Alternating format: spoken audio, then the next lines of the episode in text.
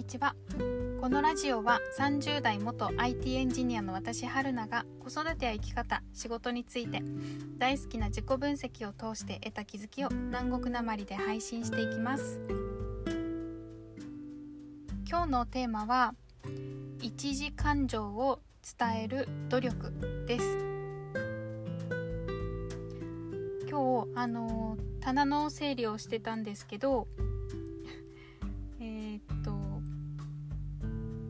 の整理をしてたら、えー、前の前に使ってた手帳を見つけてで最近そういう感情の棚卸しとかあの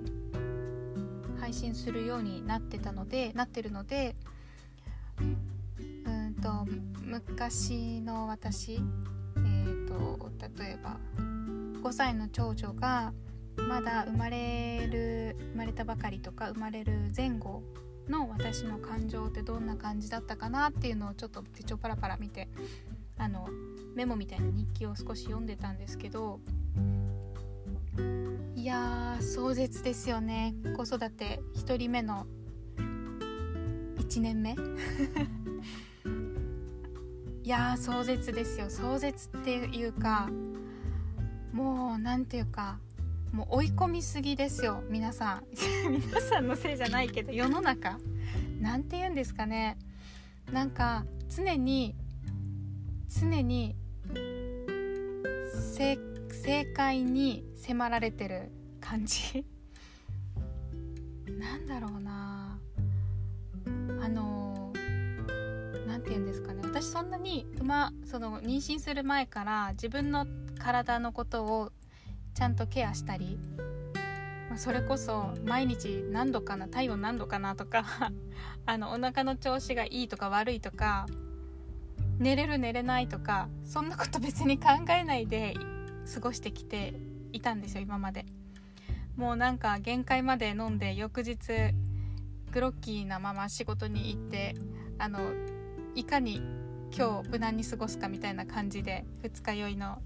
あの仕事をこなして帰るみたいな何ていうかもうそんなあの楽しい生活を送っていたのでなのでえっ、ー、と、まあ、突然ある日突然お腹の中に違う人間が生きていてであのもう必然的にその人間のためにお腹の中の誰かのためにご飯を変えなきゃとかあの寝なきゃとか歩かなきゃとかで生まれたら生まれたでその子が何度かとか泣くとか泣かないとか えっと出るとか出ないとか えっとなんだろうなあとブツブツが出るとか出ないとか、まあ、寝る寝ない起きた飲む飲まないもうなんかれですよね自分の管理も全然できてないのに急に人の管理を専門家でもないのに研究者でもないのに急にその、ま記録つけるとまでは言わないけど病院とかに行くと「どうですか？食べてますか?」とか「食べてませんか？出ますか？出ませんか?」もうなんか全部その、えーと保護者というかお母さんの方に質問が飛んできてだから把握しておかないと何かがあった時に説明できなきゃとかその何リ何ミリリットル飲んだとか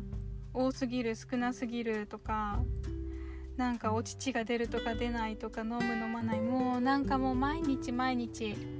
あのこれは正解です。これは異常です。これは異常じゃないけど続くなら病院に行かなきゃとかなんかその色が黄色なのか 緑なのかもなんか大変ですよね。本当に大変ですよね。もうなんかなんだろうな。なんでこんなに攻めるみたいな感じの今だと。多分今あの3人目とかもし生まれたとしたらうーんどうなんだろうな。どうなんだろうな。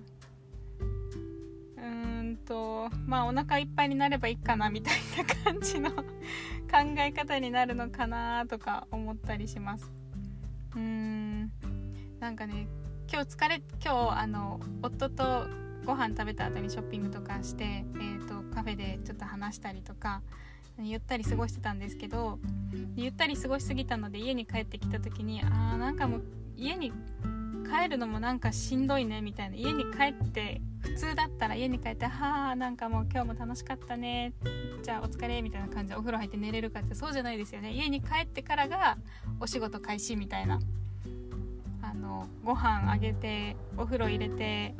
遊ぼうっていうのに遊んで片付けて寝かしつけてみたいな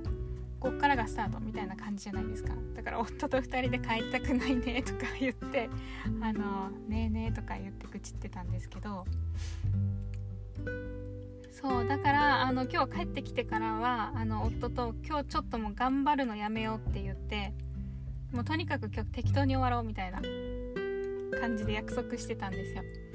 だから長女 長女もあのお風呂入りながら「ちょっと自分で歯磨きして」とか言って自分で歯磨きさせて。でね普段はあの仕上げ磨きとかねしないといけないんですけどダメだけどいいみたいな感じのことをよくやってます。今日は仕上げ磨きいいみたいな。ダメだけどいい。こんなことありますよねよく。これダメだよ。本当はダメだよ。いいよ。みたいな 感じのことありませんか？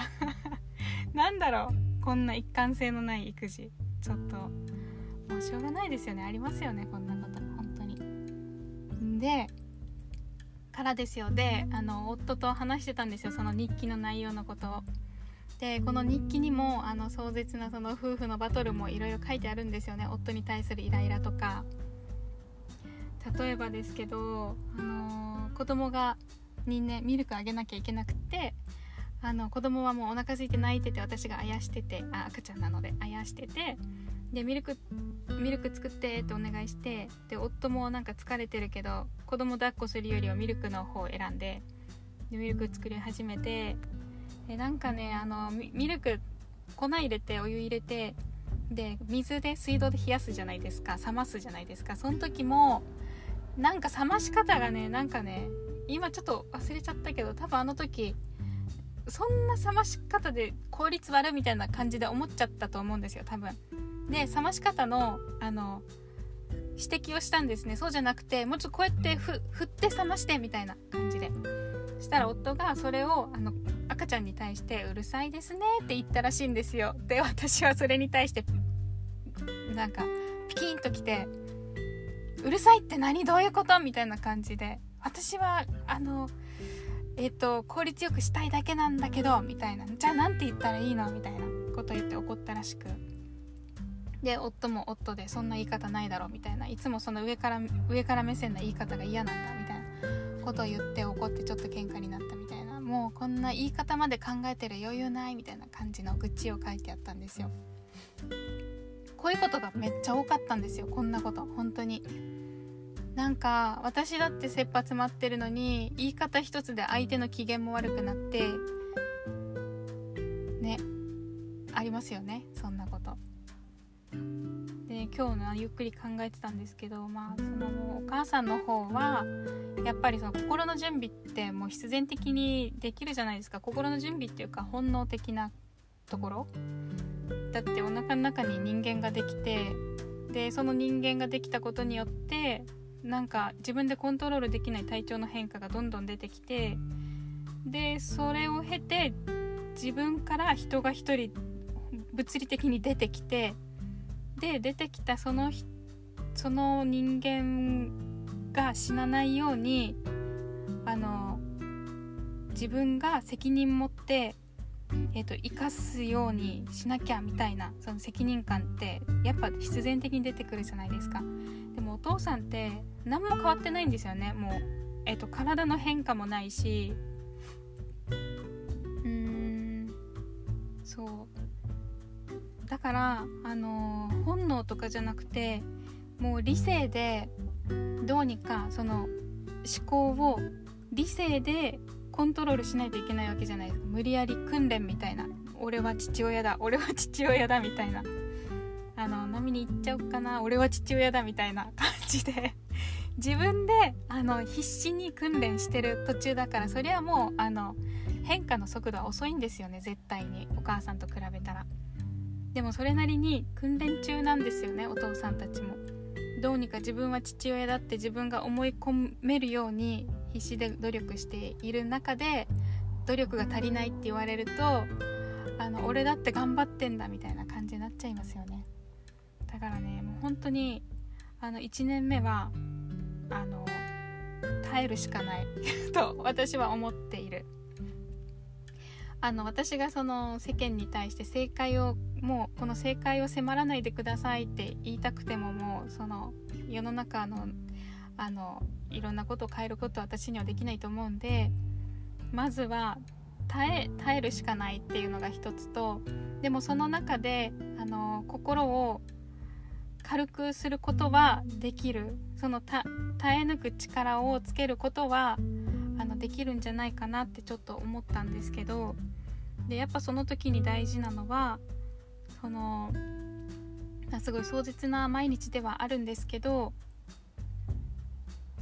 お父さんとお母さんその夫婦で1時間上の共有をしておくことってすごく大事だなって思ったんですよね。1時間上ってあの相手がしてくれないとかイライラするとかそういうところではなくてもっともっと下の不安だとかえっ、と怖いとか悲しいとか嬉しいとか幸せだとかそういう自分がほんのり人間的に感じてる感情っていうのをあの旦那さんと旦那さんっていうかパパとママとで共有しておくことそれが普段から共有できていれば何かパッと事件が起きた時にもあの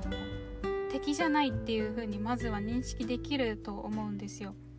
自分を責めるつもりはてか自分が嫌われてるわけではないっていうのをその関係の中で、ま、その事前に日頃から気づ気づい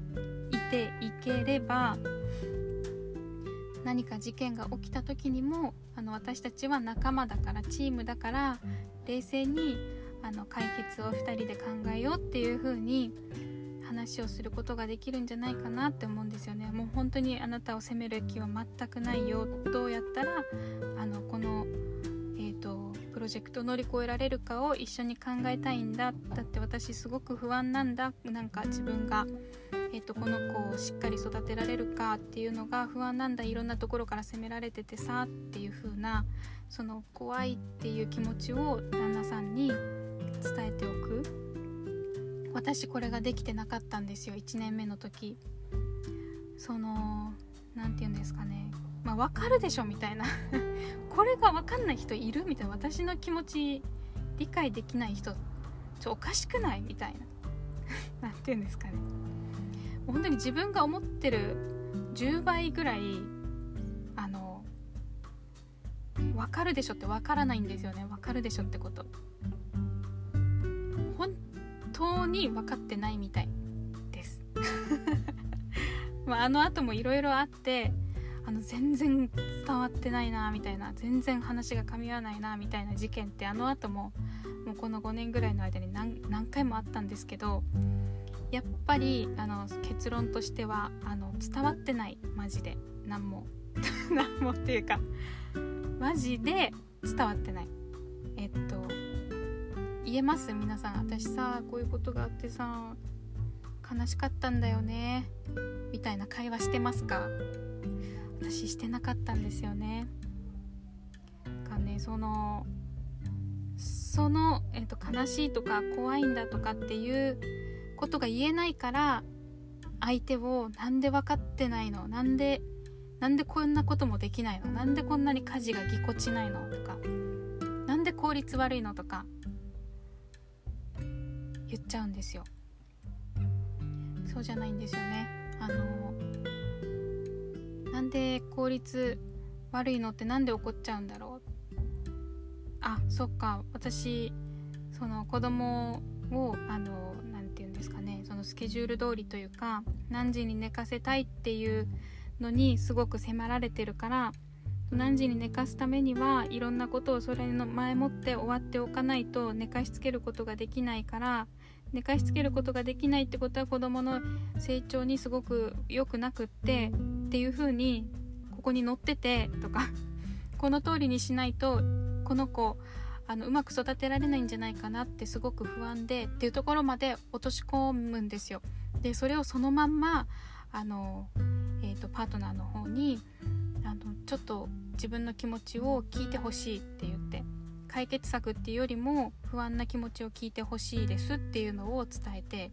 なんかそういうあの今からどんな話をします？聞いてもらうだけでいいですっていう風に伝えた方があの、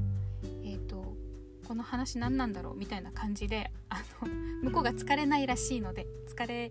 にくいらしいので今からこういう話をしますよ聞いてくれるだけでいいので時間くださいっていう風にそこまでやんなきゃダメなのって多分思うかもしれないんですけど絶対やった方がやりやすいと思う。今ならそう言える。今私はそうしてます。今今まさに。めっちゃ苦手ですけど頑張ってます。なのでえっ、ー、と苦手な方も努力してみてというか一回試してみてほしいです。あの恥ずかしかったりうーん棒読みになることもあると思いますその会話が。でもやった方がいい。少しずつえっ、ー、とパパの方も変わってきます。はい。ということで、えーと、今日のテーマは「一時感情で話す努力」でした。はい、よければまた次回も聴いてください。